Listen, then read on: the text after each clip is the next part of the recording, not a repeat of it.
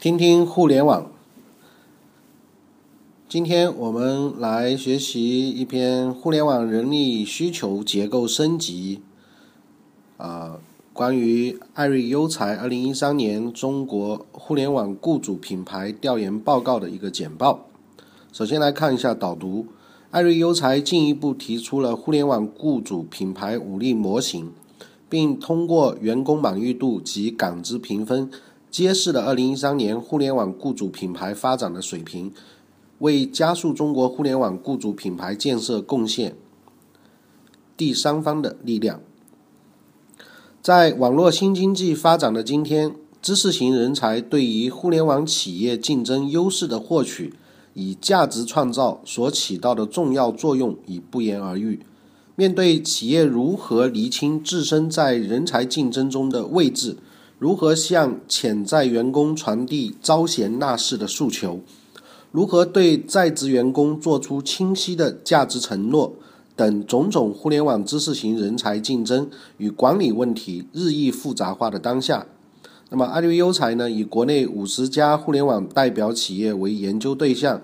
通过对将近一千五百个雇员样本做了调研。希望借助自身的人才服务资源与研究实力，来帮助互联网企业更清晰地认识目前中国互联网人才供需的格局，了解互联网人才核心职场需求。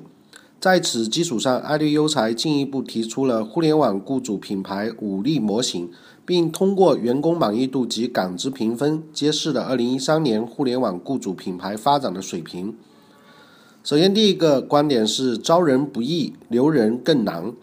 近年来，随着中国人口红利优势的逐步消失，越来越多的企业开始面临人才竞争与管理问题。尤其是经历了一波又一波从诞生到洗牌，在震荡中迅猛发展壮大的互联网企业。今年，阿里巴巴集团计划招募一千名高校人才，最高薪资是去年平均薪酬的三倍。其中新推出的 A Star，，也就是阿里新人才计划，年薪更是高达六十万元，还有一定数量的股票期权。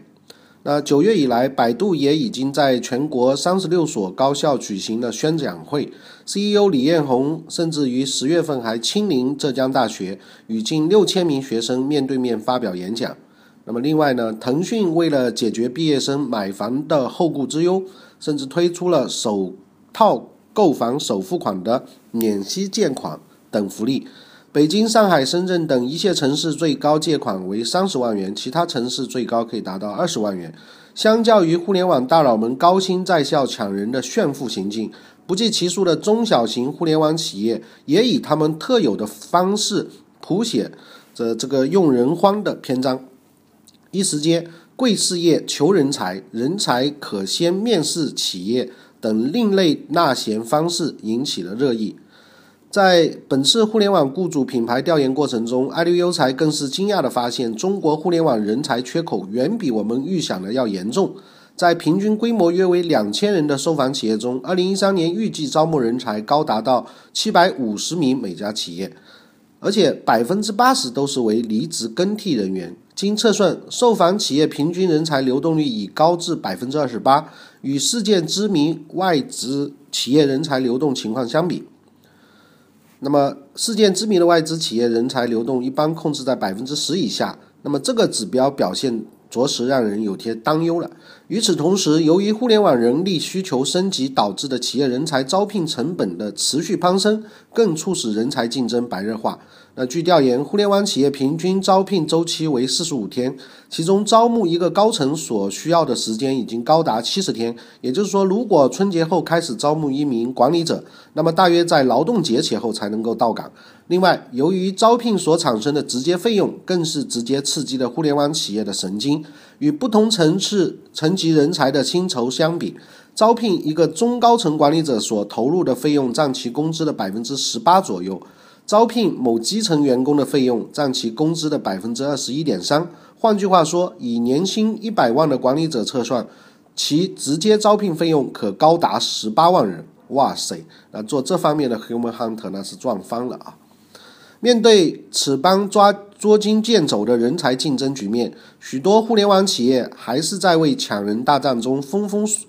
硕果而庆幸不已。互联网人才的高流动性又一次直逼企业生存底线。一方面，与传统企业相似，互联网企业任职两到三年的员工流失风险较大，超过了百分之三十，企业应予高度重视。与此同时，企业也不应该松懈对其他小伙伴的关注。据调研，互联网企业员工离职率平均维持在百分之二十八左右，其中主动离职的员工占到百分之二十二。另一方面，区别于传统企业，人才具有明显的行业属性，互联网细分市场对人才的兼容性可谓是毫无节操。一些中小型互联网企业不仅要提防来自于细分领域 Top Ten 企业的人员挖角对象，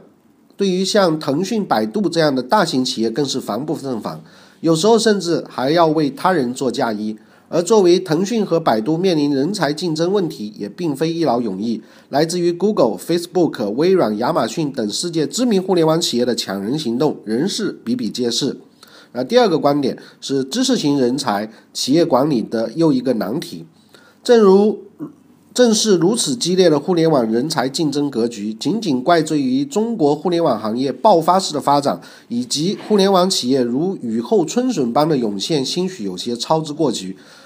具有较高专业知识水平、突出创新能力和学习能能力的八零九零后互联网知识型人才，也没少在这场抢人大战中表现自己。知识型人才普遍具有较强的成就动机，且对于工作自主性和任务挑战性有超出一般体力劳动者的要求。所以，对于知识型人才来说，他们个人的能力与素质的特点，决定了他们更多的追求精神与心理需求的满足。在这次调研当中，爱瑞优才也不难发现，员工对自身所需目标明确、内容多元，尤其是在经济回报。百分之二十左二十九左右和专业技术占百分之二十左右上的表现。另外，男性员工更想要从事具有挑战和自我超越，以及自由感兴趣的工作；女性员工则是在平衡工作与生活上有着更高的期望。另外一个方面，互联网企业员工会选择跳槽的首要因素是那些制约他们在职场中发挥潜能、实现自我价值的罪魁祸首。比如说，有百分之五十的人会选择个人在公司已经无发展空间；要么有百分之十的人其实是认为企业让他们缺乏归属感。这在某种程度上揭示了互联网员工对于同事间社交来往、寻求并建立和谐温馨的人际关系的需求较为强烈。再者，才是一些呃，对于公司激励机制感到不公平，对于薪酬不满，或者是看到公司发展前景有限等等，使得他们缺乏对于生活稳定等基础安全感的因素。第四类是关于家庭身体原因，工作甚至感到抑郁，也有占到百分之五。那么这些属于影响个人健康的因素。艾瑞优才认为，互联网企业通过可观的经济回报来吸纳人才加盟，或仍不失为一种有效之举。但望但寄望于单纯依靠高薪来留住他们，已经成为多数企业的一厢情愿。为了更好地吸引和管理知识型人才，互联网企业应以满足其个体成长需求。工作自主需求、业务成就需求和薪酬公平需求等为基础，而具体展开相应的激励行为，并在此基础上构建企业雇主品牌社会影响力，或许已经是唯一的出路。那么这个地方，我们提出提出了互联网企业应该满足个体的成长需求。第一个方面，个体的成长需求；第二方面，工作的自主需求；第三个方面是业务的成就需求；第四个方面是薪酬公平的需求。那这些都在我们的激励文化中会起到非常重要的作用。为了帮助企业参考行业雇主品牌发展均值，扬长避短，增强企业的行业竞争优势，那么这次艾瑞优才的调研项目简报也可以对外进行分享。如果您需要的话，可以联系项目咨询热线四零零零九三幺零三九，这是免费帮你做一个广告。谢谢，那今天就学习到这里，再见。